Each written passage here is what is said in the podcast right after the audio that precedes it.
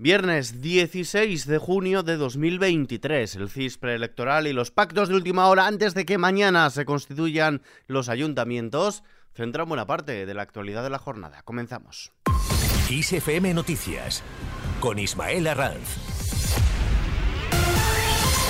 ¿Qué tal? El CIS, el Centro de Investigaciones Sociológicas, concede la victoria al Partido Socialista en las próximas elecciones generales con un 31,2% de voto estimado. Son dos puntos más que en el barómetro de mayo, aunque solo medio punto por encima del Partido Popular, que sube 3,5 puntos, obtendría un 30,7% de los sufragios. Sumar ya con Podemos dentro de la coalición obtendría el 14,3% de los apoyos, seguido de Vox con el 10,6%.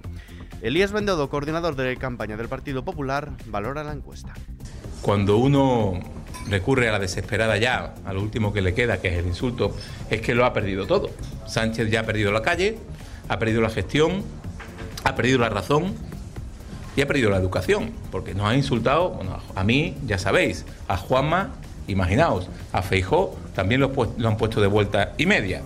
Insisto, el insulto es el último recurso del mal perdedor. Con el CIS de la mano, Feijóo mejora también en confianza. El líder de los populares ha mejorado la confianza que inspira a los españoles frente al presidente del gobierno, Pedro Sánchez, que se mantiene, no obstante, como el líder político preferido también para presidir el gobierno de España. Sin embargo, este último barómetro publicado hoy por el CIS muestra que Feijóo ha crecido más en popularidad de lo que lo ha hecho el jefe del Ejecutivo. En tercera posición se sitúa la vicepresidenta segunda y líder de la coalición Movimiento Sumar, Yolanda Díaz. Mientras tanto, el PSOE insiste, quiere seis debates cara a cara a Sánchez Feijóo. El Partido Socialista ha contestado este viernes al Partido Popular que su aplazamiento hasta el martes de las negociaciones sobre debates electorales le parecen una falta de consideración. Ha reiterado su propuesta de que los dos líderes tengan seis cara a cara, uno por semana, además de que ambos participen en otros coloquios junto a los candidatos de Sumar y de Vox. Félix Bolaños, ministro de la Presidencia. Yo entiendo que el Partido Popular quiera hablar de cualquier tema que no haga que tengan que hablar de economía, de empleo, de derechos, de becas, de pensiones, de peso internacional de nuestro país en el mundo. Y por eso son tan imprescindibles los debates. ¿Qué fue del debate que el señor Feijóo dijo que iba a mantener? Estamos esperando su respuesta. Cuando recupere eh, la estabilidad, después del temblor de piernas de escuchar la palabra Pedro Sánchez y debate en la misma frase, pues esperemos que haya debates, porque es imprescindible confrontar los dos modelos. Con la firma este viernes del acuerdo entre Partido Popular y Partido Regionalista de Cantabria para la investidura de María José Sáenz de Buruaga como presidenta de la región, seis de las doce comunidades que celebraron elecciones el pasado 28 de mayo ya tienen cerrado quién estará al frente del gobierno autonómico. De esas seis regiones, en la mitad las urnas arrojaron mayorías absolutas. Hablamos de Madrid y La Rioja para el Partido Popular y de Castilla-La Mancha para el PSOE. Las otras tres comunidades son las que ya se han firmado acuerdos, bien para formar un gobierno de coalición como Canarias o la Comunidad Valenciana, o bien únicamente para elegir presidente en minoría, que es el caso de Cantabria. María José Sáenz de Buruaga, presidenta del Partido Popular de Cantabria y candidata a la presidencia del gobierno cántabro. Se trata, por lo tanto, de un acuerdo puntual, un acuerdo puntual de investidura, que no es lo mismo que un pacto de legislatura, que un pacto de gobierno. Un acuerdo puntual de investidura para favorecer el gobierno en solitario del Partido Popular, que no es tanto una exigencia del Partido Regionalista como una voluntad coincidente de ambas formaciones políticas.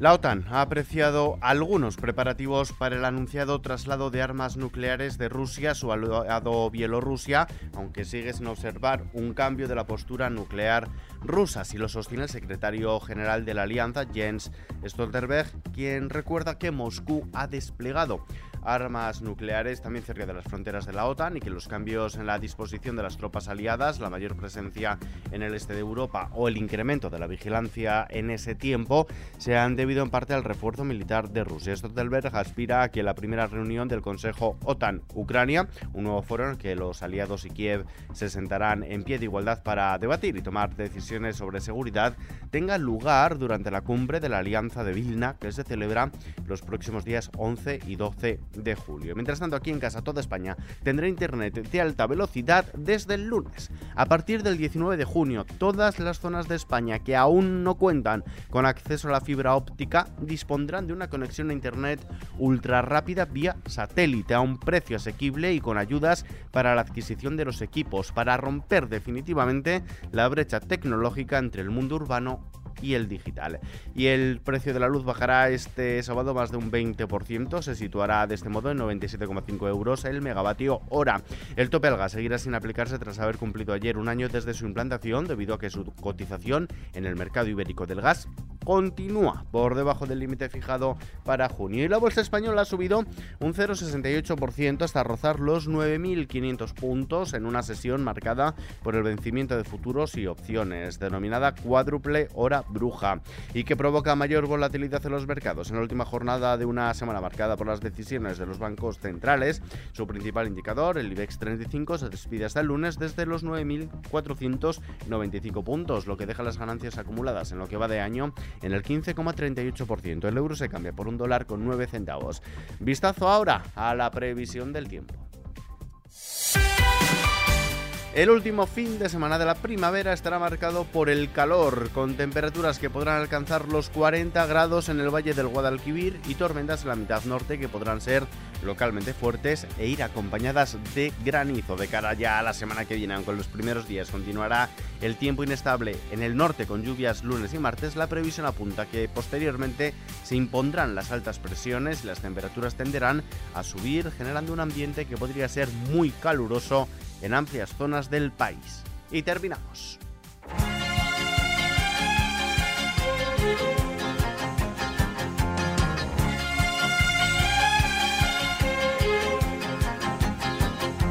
Yo no sé si será verdad o solo un sueño. A pesar de que han pasado ya casi dos años desde su fallecimiento, Rafael Acarrán no ha caído en el olvido y no lo va a hacer. Prueba evidente es que su trayectoria y su música ya tienen musical propio. Bailo Bailo es el tema principal precisamente de una de las canciones más populares de la diva en su país, en Italia.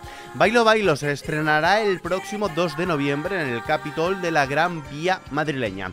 Fiesta, Rumore, En el Amor, Todo es Empezar o Hay que venir al Sur son algunas de las canciones que formarán parte del musical en el que la cantante y actriz Lidia Feirén dará vida a la artista italiana en un espectáculo en el que la acompañan también Natalia Millán y Nain Thomas, entre otros.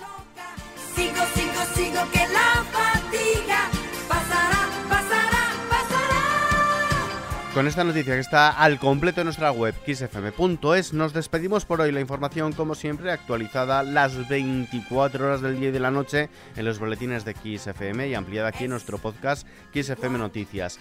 Paula San Pablo baila baila en la realización. Un saludo de Ismael Arranz. Buen fin de semana. Hasta la próxima. Con la música pasó las horas. Ah, no me canso de bailar.